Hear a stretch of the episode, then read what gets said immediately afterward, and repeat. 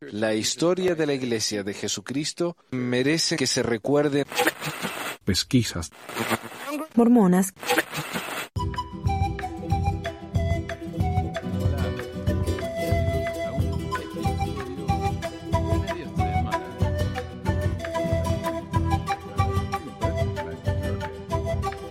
Episodio de media semana. Decidí hacer esto porque no terminamos de hablar del material que tenía la semana, domingo. Entonces quería preparar algo o eh, terminar el tema este para que cuando hablemos el domingo de la segunda parte, eh, ya no va, no va a ser a, ¿cómo se diría? No se escucha. A ver. Ah, sí. Ah, no se escucha. Ok.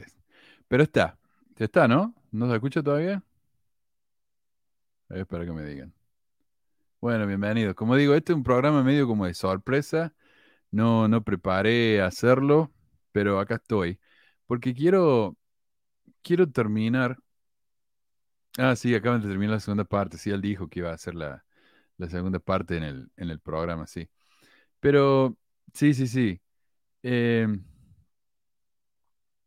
acaban de sí, la segunda parte. Él dijo que iba, que iba a seguir hablando, pero no sé, vamos a ver si, si le respondemos porque se nos está haciendo largo y como le digo, yo quería hacerlo en dos domingos y hicimos un domingo y ni siquiera terminamos la primera parte. Así que por eso estoy haciendo esto. Eh, así, al menos terminamos la primera parte. Así cuando vengamos el domingo con, con los que estén, ¿no? Con nosotros, eh, ya podemos hablar de la segunda parte y no tenemos que estar haciendo esto como por dos meses. Hola, mira qué lindo, se me está uniendo tanta gente. Qué bueno. Eh, sí, parece que la música estaba muy fuerte, pero bueno, sí, Frank dice verdadera sorpresa. Hola, hola. Eh, gracias, Andrés, muchísimas gracias. Eh, tenemos Karim, Leticia, mira, que ya estoy como el Benji, saludando a todo el mundo. Pero gracias, gracias a todos por estar conmigo. Yo esto más que nada lo quería hacer, como le digo, para terminar la primera parte de la respuesta al Benji. El domingo que viene le vamos a responder a la segunda parte del mismo video. Todavía no llegamos a la segunda parte de él. Es la segunda parte del primer video, porque es larguísimo. Pero bueno, mira, la semana pasada, el domingo, ah, toqué dos videos eh, de los que preparé. Van a ser siete. Eh, este es el tercer video. Y en esta parte es donde él admite, ¿no? Que la poligamia fue ilegal. Él dice, ¿por qué todo el mundo se queja de, de José Smith, pero nadie se queja de, Salomón o de Moisés? Bueno, ya, ya hablamos de eso el domingo, ¿no? Pero veamos lo que dice él acerca de la poligamia en Estados Unidos. Y me, me a- agre- a- ¿cómo se dice? Me alegra tanto que, que por fin lo admita. Mira, acá está. Pero es menester, hermanos, decirles que legalmente en los Estados Unidos, hermanos, lo único permitido era que un hombre y una mujer tuvieran una esposa, porque por lo que los santos de los últimos días tuvieron que poner a prueba su fe por encima de la ley para poder cumplir un mandamiento que, dicho sea de paso, Dios mandó. Mira, acá se nos unió Carlos y yo ni le avisé, no quise molestar a nadie, digo, voy a hacer esto para terminarlo rápido, pero acá lo tenemos. Qué bueno, qué bueno tenerte con nosotros, eh, Carlos. Eh, y qué lindo tener tanta gente mirando, mira, no, no pensé que se iba a meter nadie, pero bueno, acá estamos. Eh, pero bueno, acá eh, aclara el Benji de que efectivamente la poligamia en los Estados Unidos fue ilegal. Y los mormones, pobres mormones, tuvieron, no les quedó otra, tuvieron que romper la ley. Tuvieron que romper la ley para poder obedecer al Señor. Qué lindo. Eh, como dice él, tuvieron que poner su fe por encima de la ley. Eh, además nos dice que Dios por alguna razón pide a su gente que rompa la ley por él. Qué raro, ¿no? A tener un Dios así, que nos dice que obedecemos todas las leyes y a la vez nos pide que las rompamos. Y esta es mi parte favorita. La manera de justificar la poligamia en los ojos del Benjífero es decir que el pobre José no tuvo elección. Acá quiero saludar a mi amigo Nazareno. Nazareno es un amigazo, con él nos criamos juntos allá en la iglesia en, en Córdoba. Qué lindo tenerte acá, Nasa. Eh, un gran, un gran abrazo, maestro. Eh, pero bueno, así justifica el, el Benji a, a José Smith. José Smith, el profeta de la restauración, no tenía opción. Claro. Vuelvo a repetir lo que dice la página oficial de la iglesia. Cuando Dios, hermanos, no José Smith, no Brigham El Young, ruido de él. no Benji Monroy. Cuando Dios manda que se realice una tarea difícil, a veces envía mensajeros adicionales para incentivar a su pueblo a que obedezca. Oh, sigue. Un ángel vino y le dijo, o lo haces, o tu sacerdocio y tu vida corren peligro. De modo, hermanos, que no había opción para el profeta de la restauración. No había opción, pobrecito. ¿Ve lo que dice Jasmine? Tuvieron que romper la ley para ayudar a las viudas. Porque, ¿y, qué excusa tan estúpida esta? Mira, las pobres viudas estaban solas, nadie las protegía. Bueno, protégelas. Eh, dale un poco de plata, no sé, dale un lugar donde vivir, pero no hace falta que te cases con ella. No sé, me parece a mí. Pero él se tenía que casar con las pobres viudas porque no tenía nadie. Porque ustedes saben que, bueno, en esa época era difícil ser una mujer soltera, pero no era el hecho de ser soltera lo que era difícil, era el hecho de que una mujer no tenía muchos derechos de posesión, no podía, qué sé yo, de... Por ahí si se divorciaba una pareja, el hombre por lo general se llevaba a los hijos, no es como ahora. Entonces era diferente y era más difícil, pero no hacía falta casarse para que te protegieran. Él podría haberlas protegido si quería. Él tenía la organización de la Sociedad de Socorro, que era justamente para eso. Era, la Sociedad de Socorro, hay que ser honesto, ¿no? Fue una organización realmente eh, visionaria, revolucionaria. Podrían haber hecho tanto para ayudar a estas viudas, pero no, él se tenía que casar con ellas. Eh, también esto es curioso. El Señor le obligó a José a, decid- a obedecer un mandamiento que rompía la ley cívica y moral. De otro modo, le iba a quitar el sacerdocio y la vida. ¿Tiene sentido esto? Eh, el sitio de la iglesia dice esto sobre el albedrío. El albedrío es la capacidad y el privilegio de Dios que Dios nos da a escoger y a actuar por nosotros mismos. El albedrío es esencial en el plan de salvación. Es esencial. Sin él no podríamos aprender, ni progresar, ni seguir al Salvador. Con él somos libres para escoger la libertad y la vida eterna por medio del gran mediador de todos los hombres, o escoger la cautividad y la muerte, según la cautividad y el poder del diablo. Si se nos forzara a escoger lo correcto, no podríamos demostrar que habríamos escogido por nosotros mismos. El albedrío fue una de las principales cuestiones que surgieron en el concilio en los cielos y fue una de las causas principales del conflicto entre los espíritus que apoyaban a Cristo y los que seguían a Satanás. Entonces, obligar a alguien a cumplir un mandamiento era el plan de Satanás. ¿Está, está claro eso? Era el plan de Satanás. Y acá José Smith nos dice que Dios lo obligó a practicar la poligamia. Y el Benji sigue con el que, oh, es que él no tenía opción, no podía, no podía hacer otra cosa, ¿qué querés? Dios lo obligó. Mira, eso es una contradicción tremenda. Acá eh, Dios nos dijo que ese era el plan de Satanás, entonces si Dios nos obliga, está actuando como Satanás. Eh, no sé, o sea, esto está muy, muy complicada la cuestión esta, pero el Benji cree que esto justifica a José Smith. Él cree.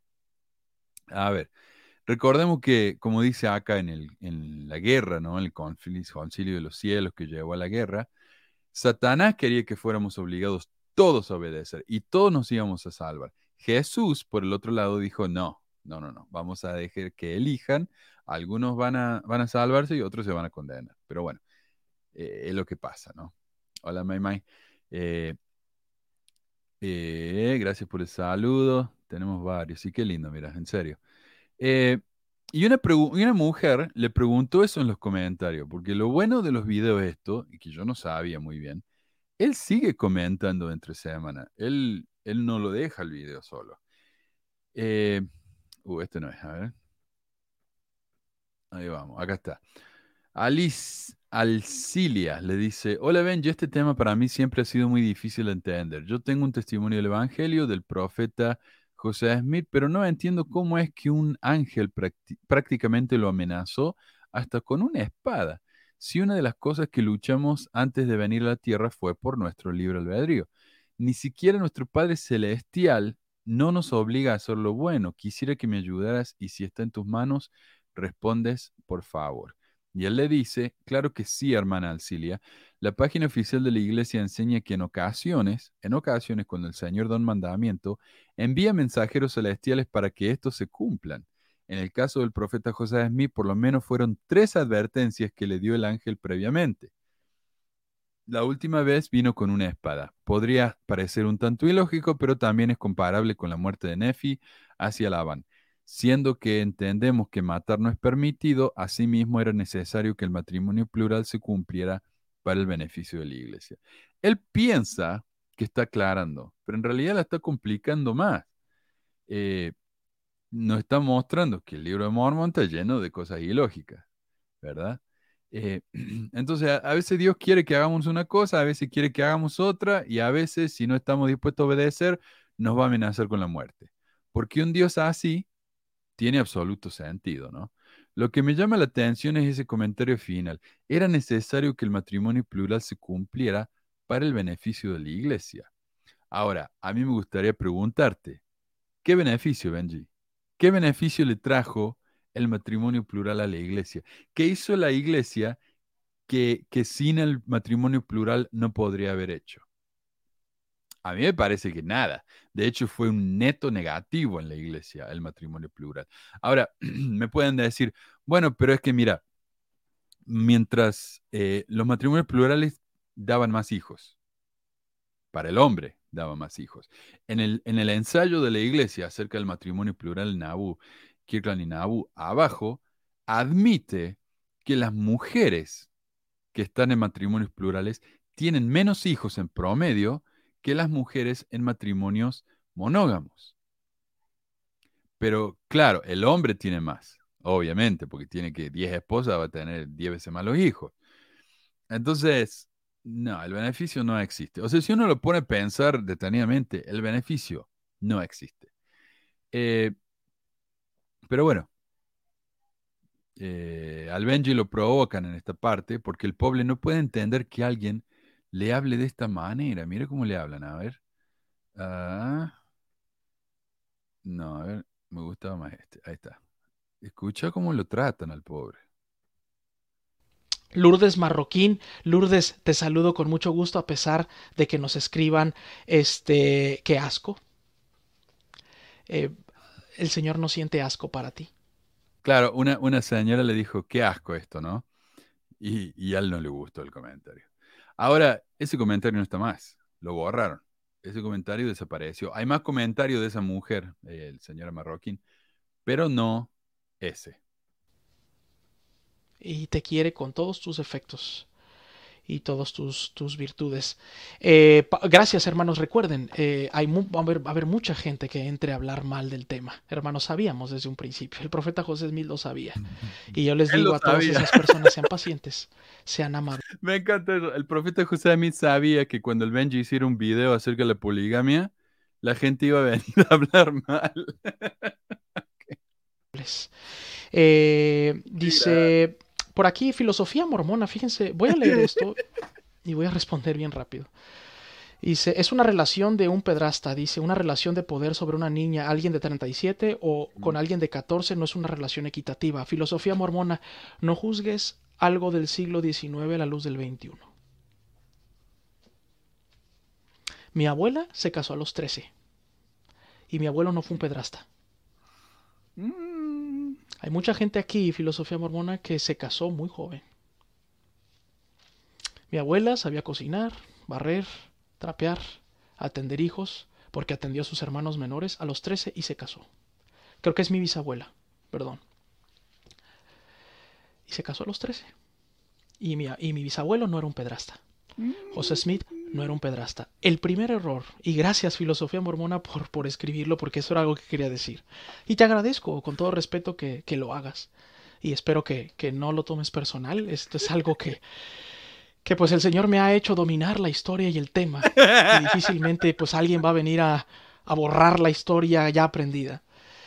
El primer error que comete la gente como filosofía mormona, hermanos, es querer juzgar algo, un acontecimiento del siglo XIX y XX o del XVIII a la luz del siglo XXI. Hoy, por supuesto, eso es ilegal, por supuesto, lo acabamos de leer. Eso no da asco. A mí me da asco. Eh, ¿Qué que te diga? Em, pero como digo, el comentario de, de Lourdes lo borro. El comentario de filosofía mormona también lo borro. Dice, le agradezco por el comentario, pero después se lo borro. Eh, a mí me parece que es un buen punto esto de no juzgar a las cosas del pasado a la luz de la actualidad, porque las morales eran diferentes. Pero este es el problema. Dios es inmutable. Por lo que si un supuesto profeta hace algo que solo un poco después va a ser visto como algo absolutamente despreciable, ¿en serio Dios no se iba a dar cuenta? Hmm. Porque no mucho tiempo después de José Smith murió, eh, el matrimonio entre niñitas y adultos fue visto como algo asqueroso. O sea, todavía existe hoy en día eso. Pero, eh, el, por punto, ejemplo... el punto es que lo justifica con algo familiar. Y el punto es que lo justifica. Es asqueroso de, de todas formas de vista. Uh -huh. eh, no sé, a mí... Hmm, a mí me cuesta Sí, sí, sí, claro. Porque él dice, bueno, mira, en mi familia pasó, así que mi abuelo no era un pederasta. Bueno, no sé, no sé, Benji, tal vez tu abuelo tenía más o menos la misma edad de tu abuela, o sea, no sabemos. Eh, pero si él tenía 40 años y tu abuela tenía 14, sí, era un pederasta. Le disculpa que te ofenda, pero era un pederasta. Eh, es el, la definición de la pederastia. Eh, pero la otra cosa es, Ok, supuestamente Dios le mandó a José que se casara con estas niñitas, ¿verdad? Con, con uh, ¿cómo se llama? Con, con, Fanny y luego con Helen, que le dice Helen, eh, y con varias más que eran menores también. Dios le mandó a hacer eso. Ahora pensemos un poco, ¿por qué la pederastia hoy está vista tan mal? No es simplemente una costumbre, algo arbitrario que hemos decidido, la pederastia está, está, mal vista. Las niñas no pueden casarse en la mayoría de los lugares del mundo a, tan temprana edad, porque el cerebro de las chicas todavía no se ha desarrollado. O sea, el intelecto, eh, a nivel emocional, a nivel físico. Una nena de 14 años teniendo hijos puede tener hijos, pero le destruye el cuerpo. O sea, hay una razón por la que esto se ve mal, no porque sí. Entonces, ¿cómo puede ser que Dios no supiera esto? Solamente un par de décadas atrás de cuando se prohibió esta cosa. O sea, Dios tendría que haber sabido eso. Y sin embargo, Dios le dijo a, José Smith que si no se casaba con estas niñas, lo iba, le iba a agarrar a, a espadazo flameante, ¿verdad? Eh, no, no, lo siento, esto no tiene sentido. No, no veamos las cosas del pasado con la mente de hoy, pero esto es universal. Eh, además que estamos hablando de Dios, ¿verdad? Eh, por otra parte, no era tan común como nos los hacen ver. Siempre va a haber personas que dicen que su abuela o su bisabuela o su mamá, pero nunca nos dicen la edad de los hombres con los que se casaban. José tenía 38 años cuando se casó con Helen, quien tenía 14. O como diría la fuente más confiable y objetiva del conocimiento universal, como diría el Benji, lds.org, varios meses antes de cumplir los 15. Otra cosa, hoy es ilegal en algunas partes eh, casarse antes de los 18, pero no en todas partes, o si quieren la mayoría. En Alaska, la edad mínima de matrimonio es 14. El Benji me diría que él estaría de acuerdo con casarse con una nena de 14 en Alaska, porque después de todo es legal. Lo siento, pero el tema de la legalidad es absurdo. Además, esta es la otra contradicción. Él dice, estaba bien casarse con niñitas porque era legal. ¿Verdad? Entonces, como, como, es, como legal, está bien, pero a la vez admite que la poligamia era legal. Entonces, el tema de la legalidad no es excusa, porque si pueden hacer algo que es ilegal solamente porque Dios lo manda, pero pueden hacer otra cosa que el Señor manda porque es legal, entonces ¿en qué quedamos? ¿Hay que hacer las cosas porque son legales o porque no, o porque Dios las manda o porque qué? Eh, decidite, ¿viste? Eh, una seguidora del Benji, y esto yo lo mostré la semana pasada, pero una, seguidora de él trató de justificar esto diciendo, oh, pucha, no lo guarde. Bueno, eh, yo lo mostré la semana pasada, pero dice, eh, Julieta Barriento dice, di- di- disculpen que dé el nombre, pero ella lo comenta en público, así que ahí está. Julieta Barriento dice, hermano Benji, hoy en la actualidad, bueno, se juzga mucho esto. Yo tengo un hijo que a los 37 años tuvo una relación con una jovencita, Ana, vecina, no, jovencita, una vecina, eh, así lo escribió. Y la jovencita pues consi- consintió en la relación, fue una trampa para ella, la mamá de la chica, ya murió, mi hijo sigue encarcelado, está por estupro. No sé qué quiere decir, pero, pero bueno, entonces, eh, pero ¿qué, qué- cómo se ve tan mal esto? Miren, a mi hijo lo encarcelaron cuando esa niña eh, estaba de acuerdo con la relación y el pobre de mi hijo está en la cárcel solo porque tenía 37 años cuando, cuando solo porque tenía 37 años cuando tuvo la relación con esta menor, pobrecito, ¿ven? A veces cuando un viejo de 37 tiene una relación con una menor, es una trampa de la menor, porque esas menores pueden ser unas verdaderas bachivas, ¿no? Bueno, a, a continuación el Benji comete una falacia de, de hombre de paja. Porque, ¿por qué no? Gente fuera de la iglesia cree, hermanos, que José Smith con una pistola amenazó a todas las mujeres. Nunca. Nunca. Hubo mujeres, hermanos, que tenían el derecho de rechazar al profeta José Smith. Hermanos, el matrimonio plural Oh, fue oh, oh, oh. voluntario siempre. Perdón, me- se me pasó. Eh, tengo bastante para responder a esto, porque es tan estúpido. Eh, y, quiero decir por qué es un hombre de paja. Porque, porque nadie dice que José obligaba a las mujeres. Lo que sí se ha dicho es que las manipulaba. Y eso es cierto. O sea, especialmente cuando eran tan chiquitas. Pero obligarlas con una pistola, ¿quién dice eso? Nadie dice eso. Eh, segundo, el Benji menciona que hubo mujeres que tuvieron el derecho de rechazar a José, como si eso fuera gran cosa. Tener el derecho de rechazarlo, wow, qué, qué tipazo. Eh, Pero ahí dale. entra el poder que tenía como profeta. O sea, él decía, tienes que casarte conmigo y la gente iba a decir, no, no puedo. Él decía, ah, pero el Señor me lo mandó, si no me va a matar con una espada. Claro, Entonces es como obvio. no le puso una pistola, pero era una pistola eh, metafórica. Es como cuando nos dicen hoy, nadie te pone una pistola para que te, para que te eh, pagues el diezmo. No, pero te dicen que si no pagas el diezmo no te vas a ir al cielo. O sea, ¿qué diferencia hay? Para alguien que cree eh, que te peguen con una pistola no es tan malo, no es tan malo como quemarte por la eternidad. O sea, mucho mejor. Eh, a ver. Segundo, el Benji menciona que hubo mujeres que tuvieron el derecho de rechazar a José. Bueno, ya lo dije, por supuesto. sin embargo, José no era un, un gran fan de ser rechazado, ¿no? El sitio de Fair Mormon dice, hay numerosos relatos de mujeres a las que José les propuso matrimonio plural, quienes lo rechazaron. Posteriormente, dos mujeres atacaron el carácter de José y tergiversaron su ofrecimiento. Es culpa de las mujeres. Eh, él respondió, las que no lo hicieron fueron dejadas completamente en paz. No hubo consecuencia para esas mujeres. Fera entonces da el ejemplo de Sara Kimball, quien rechazó al profeta y él se enojó.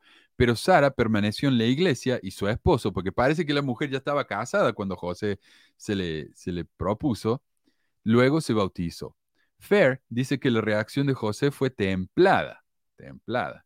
Y agrega, le pedí que le enseñara el principio de la poligamia a alguien más. Eso es lo que le dice Sara a él eh, me dice, señora Sara, vengo a enseñarle el principio de la poligamia. Y ella le dice, ¿sabe qué? Anda a enseñárselo a alguien más. Y él me miró con reprobación y dijo, ¿me dirás a quién enseñárselo? Dios me pidió que te lo enseñara y que te dejara con la responsabilidad de creer o no.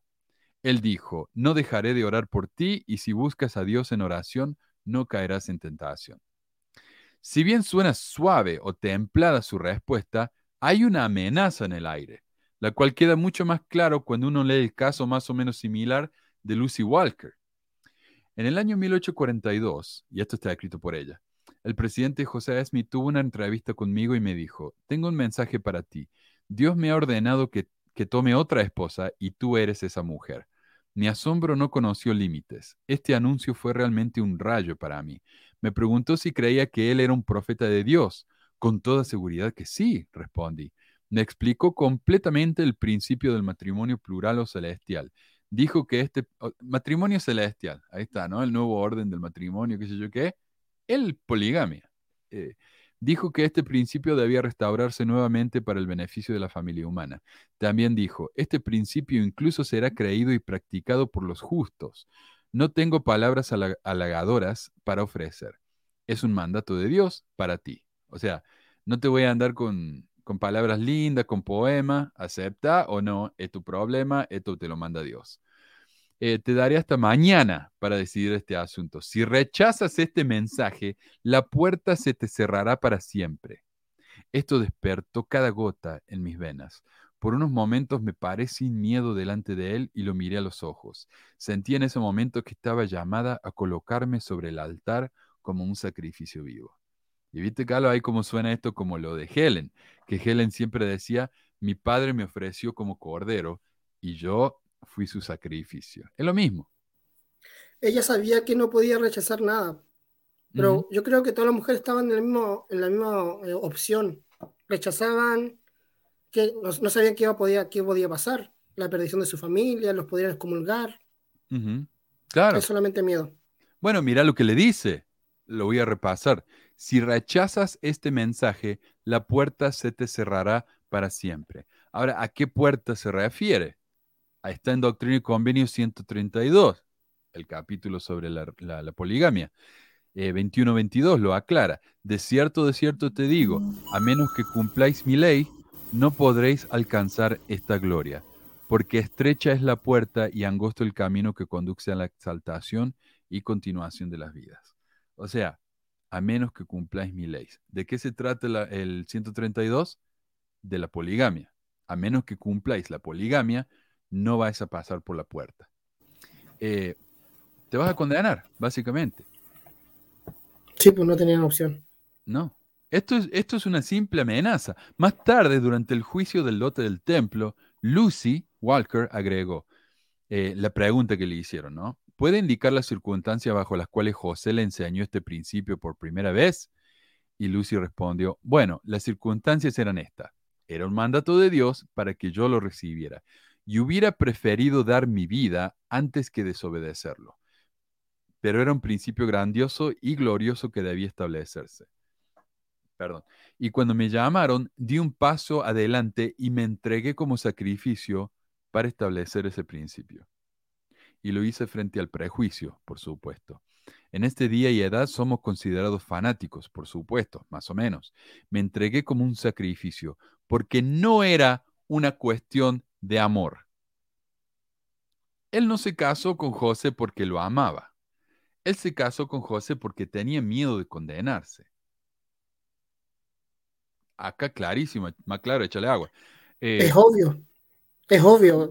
Era por conveniencia, porque si no, como dijiste antes, la- las puertas de los cielos se les cerraban. Claro, claro. Y dice, no era una cuestión de amor, por así decirlo, en nuestros asuntos, al menos de mi parte, no lo era, sino simplemente el entregarme como un sacrificio para establecer ese grande y glorioso principio que Dios había revelado al mundo.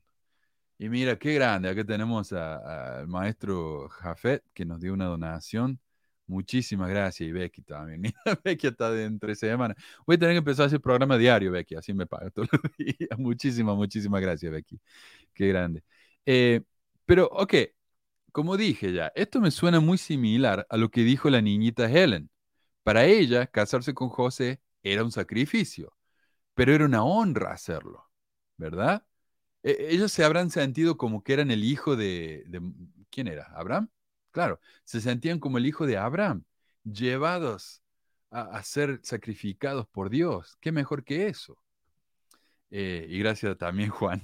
Muchísimas gracias. Mira, eh, qué buena onda. Yo, en serio, yo pensé que no me iba a mirar nadie. Yo digo, bueno, lo hago así, así ya está. Está en Ya vamos en YouTube. 91, No vamos tengo bien. que andar editando. y Mira, tenemos 91 personas en viva, casi lo mismo que el domingo, y tres donaciones. Muchísimas gracias, gente. Eh, pero como digo, para ella era un sacrificio, una honra. Ahora, a mí me cuesta hacer una diferencia entre esto, encontrar una diferencia entre esto y un ataque de esos suicidios de los fanáticos religiosos que se revientan, porque es un honor hacerlo por su fe y porque así se van a asegurar irse al cielo. A mí me parece que es más o menos lo mismo. Estamos haciendo un sacrificio que nos va a llevar a la exaltación. Eh, ¿A qué hora el refrigerio? Dice Franco. Mira, yo me acabo de comer tremenda hamburguesa, así que yo Yo paso. me estoy tomando una Coca-Cola. Yo tendría que haberme traído algo para tomar porque se me está secando la garganta. Y encima fuimos ahí a Five Guys, se llama, Five Guys. Pedimos una, una hamburguesa con mi hijo y unas papas medianas. La papa mediana, te juro, es, es un kilo de papa. Yo com- comí un tercio nomás. Bien nada. mediana. Se fueron los hijos Eh, no avisaste en el WhatsApp. No, porque esto fue. No, no quise molestar a nadie, Adriana, en serio. Yo digo, lo voy a hacer y que quede nomás. Pero bueno. Eh, gracias por estar con nosotros. Eh, a ver.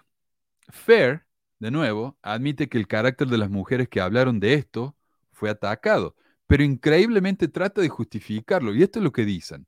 Otras mujeres pregonaron en voz alta la doctrina del matrimonio plural en Nabú y en la prensa hostil. Este se está refiriendo a, a los libros de John C. Bennett y, a, y al Nabú Expositor, ¿no? El testimonio y el carácter de estas mujeres fueron generalmente atacados para tratar de desacreditarlas en un esfuerzo por preservar el secreto que rodeaba el matrimonio plural. Este factor se complica por el hecho de que al menos algunas fueron culpables de comportamiento inapropiado. Por ejemplo, probablemente Sarah Pratt. A pesar de los ataques a su carácter, algunos permanecieron en Nabu y tampoco sufrieron daño físico. Por ejemplo, Nancy Reagan. Qué bueno. A mí te me hace acordar cuando decían, mira, eh, ¿sabes por qué los, los, los mormones son tan, tan tolerantes? Son un ejemplo de la tolerancia. Porque mira, a los, a los musulmanes los atacan y ellos van y te tiran una bomba. A los mormones los burlan y no te matan. Te dejan en paz. Así que, claro, qué, qué lindo, qué tolerante que son, no te matan. Entonces acá dice, mira, sí, a estas mujeres les destruyeron la reputación, pero no sufrieron daño físico. Entonces, ¿de qué se quejan? ¿De qué se quejan? Eh, ¿Y el psicológico dónde queda? Increíble. No, la- claro que era un trauma para siempre estas mujeres. Pero mira cómo, cómo incluso hoy dice el hecho de que al menos algunas fueron culpables de comportamiento inapropiado. Por ejemplo, probablemente Sarah Pratt. Entonces ahí seguimos ensuciando el nombre de esta mujer, a pesar de que no tienen evidencia, y por eso tiene que poner el probablemente. Esto es realmente despreciable, me parece a mí. Eh, entonces, pero, pero vean, la única razón por la que basuriaron a estas mujeres fue para proteger al matrimonio plural, y eso fue ordenado por Dios. Así que esas mujeres, ves, si esas mujeres se hubieran quedado calladas, no hubieran sufrido nada, como las otras que no dijeron nada y están, están bien. Eh, una pregunta. ¿en qué postura estaría la iglesia en este momento si de nuevo se hiciera el matrimonio plural? Oh, no sé. Mira, eh, a mí me parece, es una pregunta, me parece imposible de responder. Porque Yo- antes que venga Jesucristo tiene que estar restaurado todo. Y se supone que esa es parte de la restauración. Mm, No sé, mira, vos hablas de doctrina con- refiriéndote a los mormones, es cualquier cosa. Es lo que se le ocurre en ese momento. O será política también. Oh, obviamente. Y, y, bueno, y, y- ¿cómo se llama? La perspectiva pública de la iglesia. Quedaría, quedaría horrible. No te lo digo porque ahora todo es política dentro de la iglesia. O sea, no cambian doctrina, sino es política. La política la cambian cuando quieren, como lo que pasó con los hijos de los, de los homosexuales, Claro. que no le gustó a la gente, le tuvieron que cambiar. Pero era primero una revelación y después era una política. Entonces, Era una con, revelación. con respecto a lo que viene. Era una relación. Nelson dijo básicamente que se le abrieron la, la, la ventana de los cielos, se le apareció Dios y le dijo, los hijos de los homosexuales no pueden casarse, no pueden bautizarse. Y después de los tres años, cuatro años, cambiaron de opinión. Dios cambió de opinión. Pero porque es una política. En ese momento era una revelación, ahora es simplemente una política, ¿no? Es- Por eso te digo, cómo cambian. Van de allá te- para acá. por eso te digo yo, vos me preguntás a mí, todas las cosas deben restaurarse. Bueno, pero esas son doctrinas de José Smith. ¿Cuántas doctrinas de José Smith han- eh, sobreviven el día de hoy? Muy pocas. No, yo no sé qué. O sea, tenemos el libro de Mormon, pero no sé qué más existe de la, de la doctrina de José. Eh, la mayoría de las ceremonias del templo son diferentes. eh, en esa época había, dice, habían tres tipos de sellamiento, ¿no? Por la vida, por, por la eternidad y por la vida y la eternidad. Eh, ya no está más eso. Eh, ahora ya ni siquiera saben si, si van a, ¿cómo es lo que decían? Si van a llegar a ser dioses algún día, ya ni saben eso. Sí, que vamos a tener mundos también, porque antes cuando yo me bautizaba decíamos que después tú ibas a tener mundos, ibas a crear, ibas a tener muchos hijos, ibas a poblarlos. Claro. Y ahora eso tampoco se enseña. Está cada vez más aguada esta doctrina. Por eso digo yo, doctrina de los mormones. Vamos, eso no existe. Eh, es pura política, como decís vos. Eh, a ver, esto también, cu- cuando dicen que probablemente Sarah Pratt se lo merecía, que la trataran así porque probablemente hizo algo malo, eh, obviamente suena chisme. Y no nos dicen cuál fue el comportamiento inapropiado, pero en la iglesia cuando te dicen, alguien es excomulgado, alguien pierde sus derechos de miembro, no puede tomar la Santa Cena, ¿por qué es? Por pecado sexual. Siempre se piensa eso.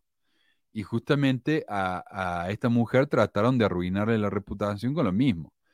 Eh, cuando uno va al enlace que ofrece Fair, eh, hace clic, dice probablemente Sarah Pratt, hace clic y te lleva a la página que habla sobre John C. Bennett. No habla de ella específicamente, pero dentro de John C. Bennett la menciona y tenés que hacer otro clic para ir y leer sobre el tema.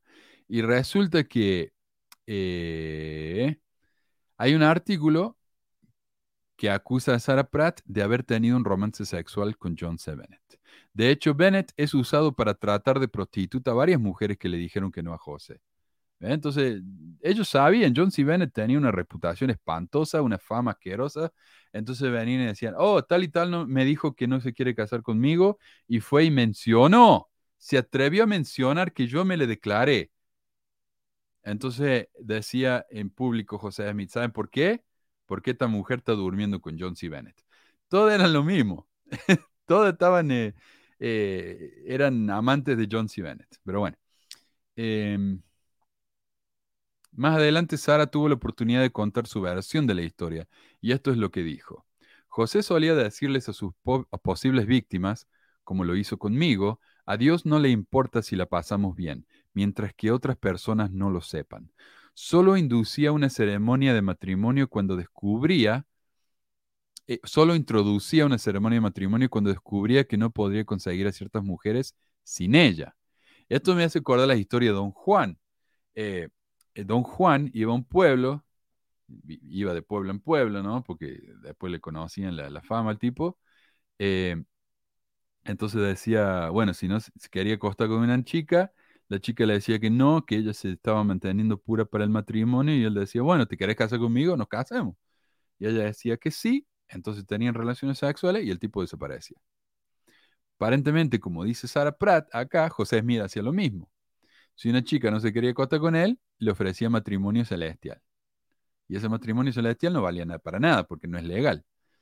Eh, y agrega, si alguna mujer como yo se oponía a sus deseos, solía decir, cállate o arruinaré, o arruinaré tu carácter. Mi carácter debe sustentarse en el interés de la iglesia. Es como lo que dice eh, Fair.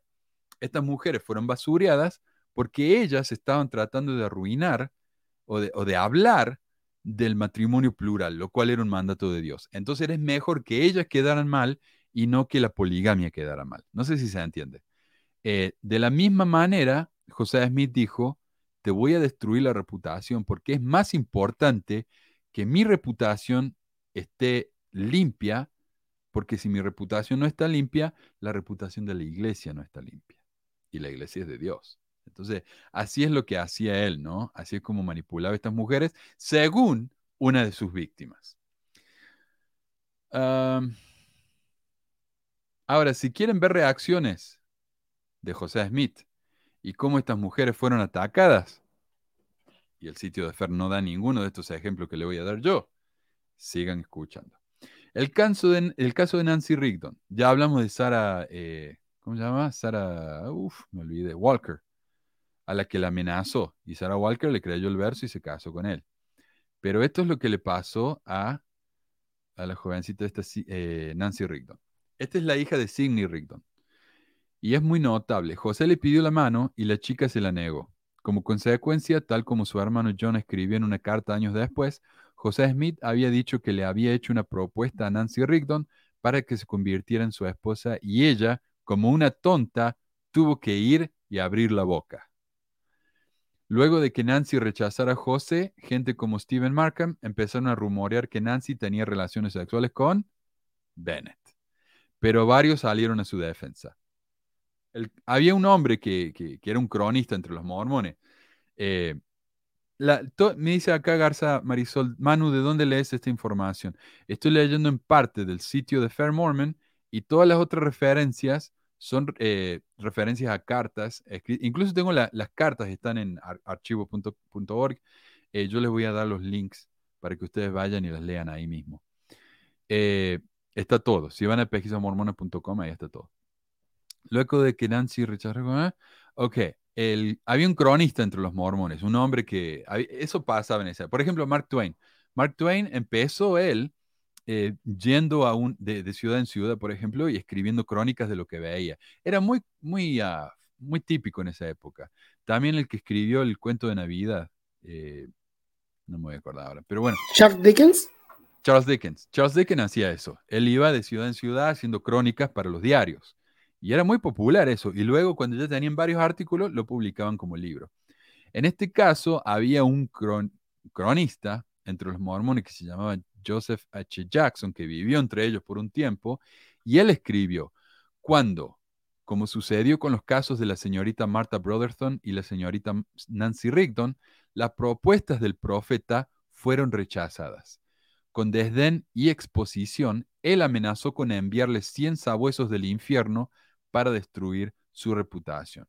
Ahora, si, el, si lo único que tuviéramos sería la versión de Joseph Jackson diciendo esto, podemos decir, bueno, tal vez están hablando mal del profeta sin necesidad. Pero cuando Joseph Jackson lo dice, cuando Nancy Rigdon, lo dice, cuando el hermano de Nancy lo dice, cuando Sarah Pratt lo dice, cuando ya hay más y más y más evidencias que repiten lo mismo, que ponen las mismas palabras en la boca del profeta, ya es coincidencia, no es, no es coincidencia. Además que muchas de estas cosas que se dijeron no fueron escritos públicos, fueron en cartas, en diarios, en cosas así. ¿Qué razón tenía la gente para mentir en sus escritos privados? Entonces, para mí eso es evidencia que José era un calentón. Encima de que el Fair Mormon lo admite, ¿verdad? Eh, entonces, como dice Fair Mormon, o como dice el Benji, sí, estas mujeres podían rechazar a José siempre y cuando estuvieran dispuestas a callarse para siempre no mencionar ni una palabra de esto o, si hablaban, estar dispuestas a ser humilladas públicamente por los próximos 150 años. Eh, bueno, y este es el último clip que tengo ahora en este momento. Hermanos, el matrimonio plural fue voluntario siempre. Siempre. Siempre. Bueno, eh, esto es rarísimo, porque él acaba de decir que a José Smith lo obligaron a, casarse con una espada eh, flameante, desenvainada, pero ahora no, ahora es, siempre fue O sea, decidite, flaco, no sé. Eh, ¿cómo, ¿Cómo es voluntario cuando José le dice a una jovencita, porque me olvidé de agregar, que José le dijo a Lucy Walker que si no se casaba con él, ella se iba a condenar? Él tenía 37 años y ella tenía 17. Cuando le decís eso a una jovencita y la amenazas de esa manera, ¿cómo es eso voluntario? Eh, por otra parte, tenemos un montón de declaraciones de los líderes sud que dicen que si uno no se casa dentro de la poligamia, no se va a salvar. Como ya mencionamos, José Smith mismo lo dijo en Doctrina y Convenio 132, pero Brigham Young también lo dijo. Él, según él, los únicos hombres que se convierten en dioses, incluso los hijos de Dios, son aquellos que entran en la poligamia. Otros alcanzan una gloria y hasta se les puede permitir venir a la presencia del Padre y del Hijo, pero no pueden reinar como reyes en gloria porque se les ofrecieron bendiciones y rehusaron aceptarlas. Nótese que habla de hombres, la mujer es que la parte un rayo. Joseph F. Smith dijo, algunas personas han supuesto que la doctrina del matrimonio plural era una especie de superfluo o no esencial para la salvación o exaltación de la humanidad.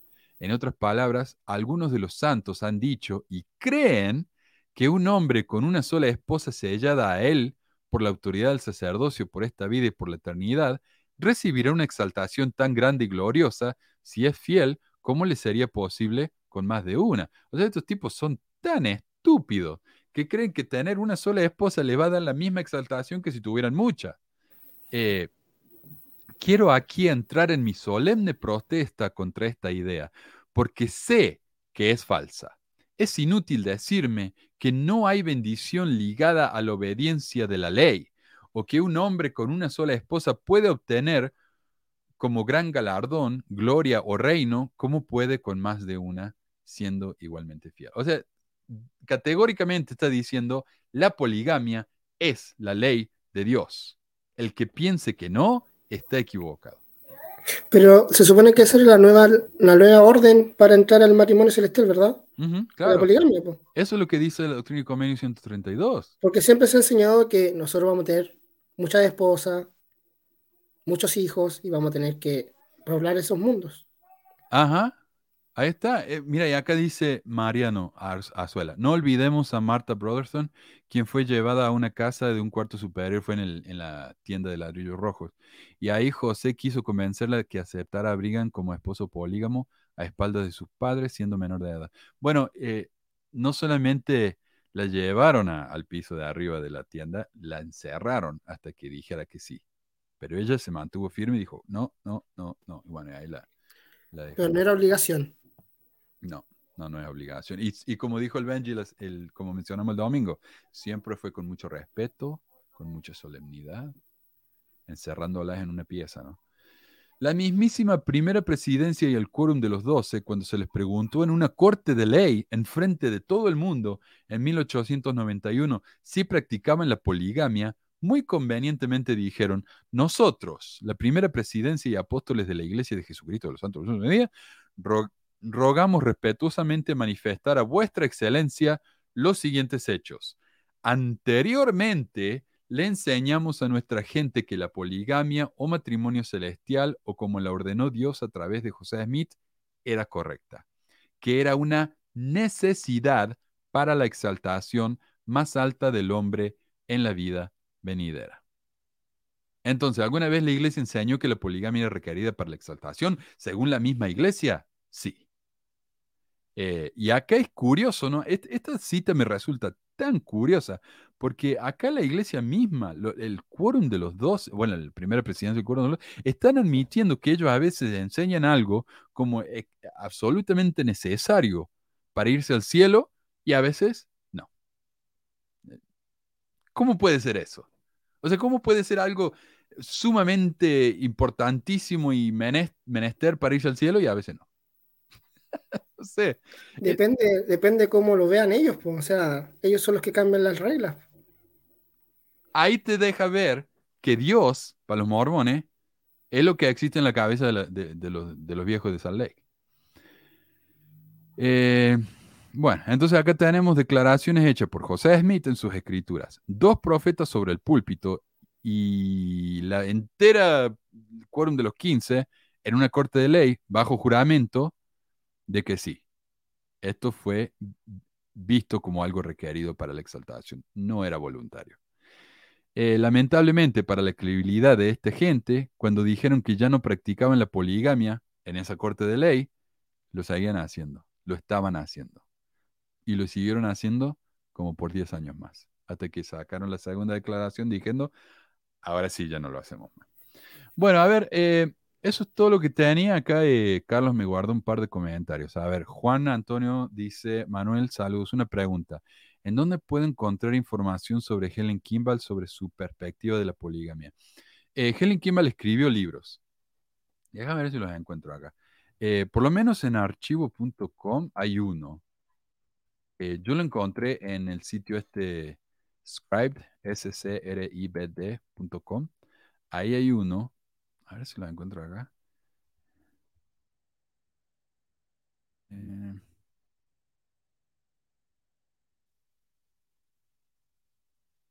acá está, mira. Te lo voy a compartir. Mm, disculpen, estoy acá improvisando. acá está, en archivo.org, archive.org, yo busqué Helen Mark Kimball y acá tenemos un libro de ella. Eh, ¿Por qué practicamos el matrimonio plural? Y él tiene más, sí. Ese no es el único libro que escribió. Pero en archive.org pueden encontrar uno que es una biografía de ella. Eh, así que ahí está. Gracias por la pregunta. Eh, José también dice, yo comenté su video y me dijo que me baso en los documentos oficiales, pero yo también. Entonces, ¿cómo puedo tratar de contradecirlo? Él mismo se contradice. Él mismo se contradice en el mismo video. Así que no, no esperes que este hombre sea muy consistente en, su, en sus palabras. Eh, Neri dice, un líder de la estaca me dijo durante una entrevista para el templo, porque yo estaba separada, ahora ya viuda, que tenía que casarme porque nosotros no vamos a dar abasto para tantas mujeres. No entendí cuando eso se refería a la poligamia celestial. Después entendí, o sea que sí hay poligamia en la iglesia. Bueno, evidencia de eso es el hecho de que el Nelson está sellado con dos mujeres. Y Oaks también. Así que, obviamente. Sería bueno que Manu hablara del milenio. Podríamos hablar de eso cuando hablemos de, la tercera, segunda, tercera parte del, libro este eh, que me. La vida sempiterna. A ver, ¿cómo se llama eso? La, una lápida, a ver. A ver si la encuentro. ¿Será esta? Bueno, está la lápida de, del presidente Nelson en el cementerio. También sería bueno hablar de Doctrina y Salvación. No sé si tú lo tienes en los tres tomos. Oh, Doctrina y Salvación. Ah, sí, bueno, está igual en el sitio de la, de la, en el website este. mira, acá está. Mira, aquí te lo muestro. Em, ¿Será este? Ah, para, para, para, para. Acá se ve la lápida del presidente Nelson. Acá. Y ven, Russell Marion Nelson, Denzel White Nelson, la primera esposa, Wendy Watson Nelson. Están los nombres de los tres. Van a estar enterrados los tres ahí para siempre. Pobre Denzel, miren, le, han puesto la vecina sin, sin preguntarle. Eh, y está sellado con las dos. Él va a vivir en la próxima vida con, con las dos. Eso es poligamia. Eso es lo que dijiste recién importante, porque tiene que ser visto, o sea, la poligamia, como José la enseñó, tenía que ser visto por la primera esposa, tenía que ser aceptado. Entonces, ¿esto qué es? Sí. Bueno, y acá las pobres ni siquiera tienen opción porque están muertas, sí. Bueno, yo, yo entiendo eso, ¿no? De, casarse con otra, de qué sé yo, estar juntos, pero, pero este es un matrimonio eterno. O sea, directamente él va a estar con las dos para siempre. No, Nelson no murió, pero hacen siempre esto, ¿ve? Cuando muere alguien en la familia, por ejemplo, la primera esposa, hacen la lápida y ya ponen el nombre de todos, ponen la fecha de nacimiento y dejan en blanco la fecha de, de fallecimiento. Monson hizo lo mismo, como ya conté yo, cuando fui al cementerio Monson estaba vivo y yo vi la lápida que decía Thomas ese Monson. Le digo, ¿qué miércoles? A todos los profetas le hacen eso. Sí, yo ni me enteré. Y a esta, a esta como ya vimos, ¿no? A, esta lápida le hicieron con una piedra del, templo. Y estamos escuchando algunas, algunas pinturas, por ejemplo, que estaban adentro del templo, como estaban dedicadas, las tienen que quemar. Ni siquiera las pueden regalar o vender, las queman. Pero a, a las piedras del templo, que también están dedicadas, él se la puede llevar, ¿viste? Y hace tremenda lápida. El que tiene conexión directa con Dios. Sí, tiene, tiene contactos. Pancito con queso, dice Manu, por donde vivo hay como cinco iglesias mormonas, pero siempre estamos vacías. Antes pensaba que eran casas en venta. ¿Por qué las iglesias mormonas paran? ¿Por qué las iglesias mormonas paran tan vacías? Sí. Eh, como yo ya dije, voy a, lo, lo, dije el domingo incluso, vamos a hacer un programita tengo que hacer un programita, acerca de cuando la iglesia empezó a construir eh, capillas por todas partes. Como te dije, creo que estaba hablando con vos, Carlos. Eh, la iglesia empezó a construir capillas por todas partes porque ellos pensaron que si hacían eso, la gente iba a venir. Eh, hay una película, Campo de los Sueños, Field of Dreams. sí, pues también comentábamos de que Hinckley en los 2000 también cambió los templos más pequeños para construir más por la misma, la misma la forma que hizo con las capillas. Claro. Pero la película esa que, que se le aparece una voz a él y le dice que construya un, un estadio de béisbol. Y dice, si lo construyes, vendrán. Ese es la- el, el punto de la película. Y ahí, cuando él termina de construir su, su campo, va afuera y ve ahí que cuadras y cuadras de autos que vienen a, a ver el juego. Otra vez Becky, gracias Becky. Dice, aclaremos que las mujeres no pueden sellarse con más de uno sin negar o romper el anterior. Claro. Y para sellar y para romper ese sellamiento necesitan el permiso de la primera presidencia, porque mi, ex cuñada se divorció y para casarse con el nuevo tuvo que pedir permiso de la primera presidencia. Eh, dice Franco Peralta Carrizo, man, una consulta. ¿Sabes si está el libro rojo de los Tanner, Shadow o Reality disponible en PDF en español? Eh, yo no sé, no sé, a ver. Em, yo sé que el amigo, me parece que el amigo Ruiz, que aparece acá seguido en el programa, él tradujo, me parece a mí, varios textos de los Tanners e incluso están en el sitio de ellos. ¿Cómo se llama eso? Eh, Utah Lighthouse Ministry. Utah, a ver, voy a poner acá. Utah Lighthouse Ministry. Ahí está. Eh, y en el sitio de ellos tienen una tienda online. Y ahí tenían. No, me parece que el que está en español es el que se llama El mundo cambiante del mormonismo. Pero honestamente, yo los tenía los dos y no hay mucha diferencia. Eh, son muy similares. Así que ese libro sí está. Busca ahí el mundo cambiante del mormonismo y, incluso está gratis. Acá está, mira, aquí te lo voy a mostrar. Em, en utlm.org te vas ahí online books y acá está el mundo cambiante del mormonismo y está en español. Mira, me lo bajo directamente. Eh, así que sí, lo puedes ver ahí. Y estoy seguro que ese lo trajo, lo trajo el amigo Ruiz. ¿Cuántos Eh, de estos, estos libros de la iglesia sí hay en español? Como para que la gente pueda, o sea, para poder compartirlo. No hay, lamentablemente no hay. Eh, la mayoría de lo que hay son de esas iglesias evangélicas, viste, que critican a los mormones porque no son, Los visitantes. no son cristianos como ellos, sí. Sí, bueno, los visitantes, y de hecho, de hecho, Carlos, ahora que lo menciona, yo la semana pasada iba a hablar acerca de otro libro de Check, de- del tipo ese Check, que se llama eh, ah, El Encantador, algo así, acerca de José Smith. Y bueno, justo Ah, sí, sí, existe uno, sí. me lo tuvo que arreglar, me arruinar acá el Benji hablando de esto. Eh, pero ya se viene, ya se viene pronto. ¿Cuánto tiempo se estima de vida a la iglesia mormona? Yo creo que la iglesia nunca se va a morir. Mira, la iglesia puede perder a todos sus miembros y va a seguir, porque tiene tanto dinero. O sea, la iglesia tiene más dinero que varios países juntos. Eh, yo no creo que nunca vaya a desaparecer. Tal vez sean más honestos y Eh. le cambien el nombre a la corporación de los... Es una empresa. Ahora es una empresa. Sí, es una corporación, definitivamente una corporación. La yo ya lo dije, la Iglesia de Jesucristo de los Santos de los Días no existe.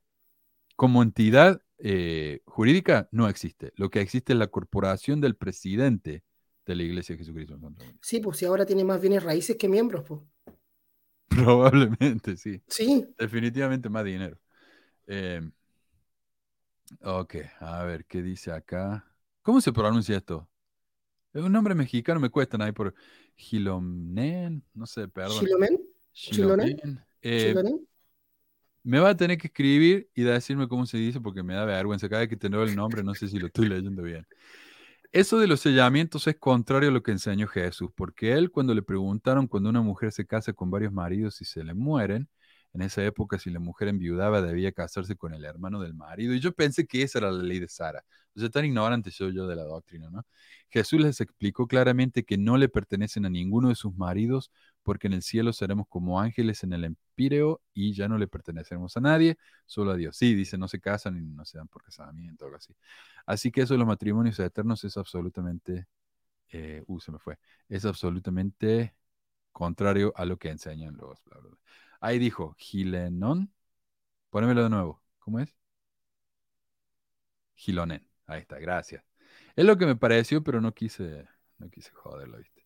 Eh, sociales, dice, che, parece de loco pedir permiso para romper un sellamiento. O sea, nadie más que el que se divorcia sabe el cómo y por qué de su decisión. Eso de pedir permiso claramente es sí, sí. Y pedir permiso a gente que ni te conoce. Es que todo tiene que pasar por los líderes, po. Claro. El líder, ¿cómo es que le decían los Simpson?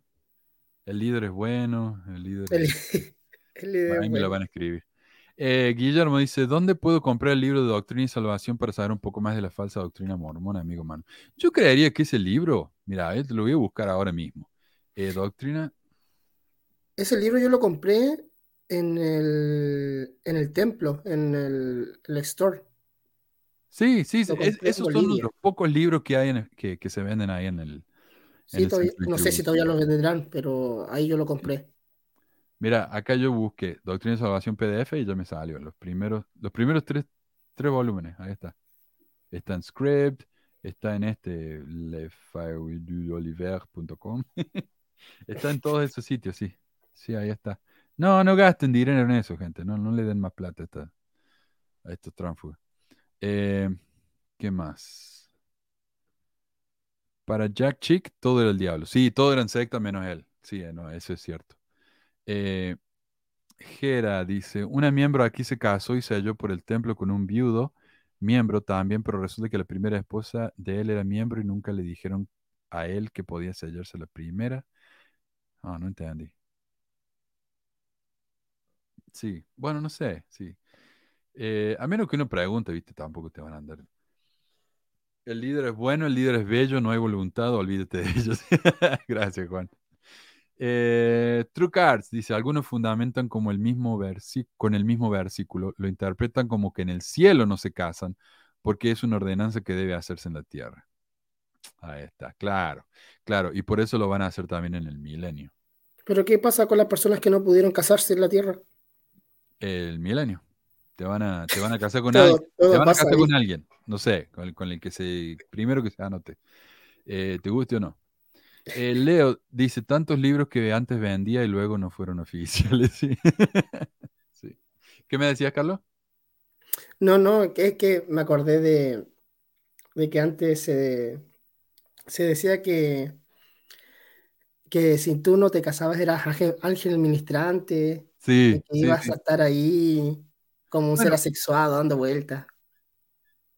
Eh, pero estaba viendo si lo tenía el libro acá. No creo que lo tenga porque es uno de esos libros. Yo lo único libro que tengo son los que realmente me interesan porque tiene algún valor histórico o algo. Pero Yo regalé todos mis libros. Tenía un montón de libros. ¿Para qué? Ahí no me entrarían. Tengo cajas de libros allá en el garaje. Eh, pero ¿de qué estábamos hablando? Me olvidé. eh, Está hablando del casamiento, de que se decía que si no se casaban aquí, se casaban en el milenio milenio. Sí, nada, me olvidé. Eh, pero bueno. Bueno, siguen comentando. Gracias, gente. Mira, como dije, yo pensé que iba a estar hablando solo y tenemos 124 personas en vivo acá. Muchísimas, muchísimas gracias. Eh, eso es todo lo que yo tenía. Gracias por los comentarios. Muchísimas gracias, Carlos. Mira, ni te avisé y apareciste acá a ayudarme. Qué grande. Eh, eso es todo lo que tengo para ustedes entonces. Y ya el domingo vamos con la segunda parte de mi respuesta al, Benji. Como dije, no voy a dejar pasar nada. Le voy a responder a todo. Mira, ya estoy oscuro porque se me acaba, se me ha acabado la luz acá. El domingo va a ser Terminator. Dice Guillermo, me manda un saludo en vivo tu invitado y tu amigo Manu, por favor. Sí, el amigo Carlos, de allá de Chile. Eh, bueno, un, un, abrazo, Guillermo. Y un abrazo a todos también. Eh, gracias por participar, gracias por los comentarios, gracias por la donación. La verdad que ni me, ni me la vi venir. Y gracias a vos, Carlos, también. Y un abrazo a todos, ¿ah? Nos vemos el domingo. Chao. Chao, chao.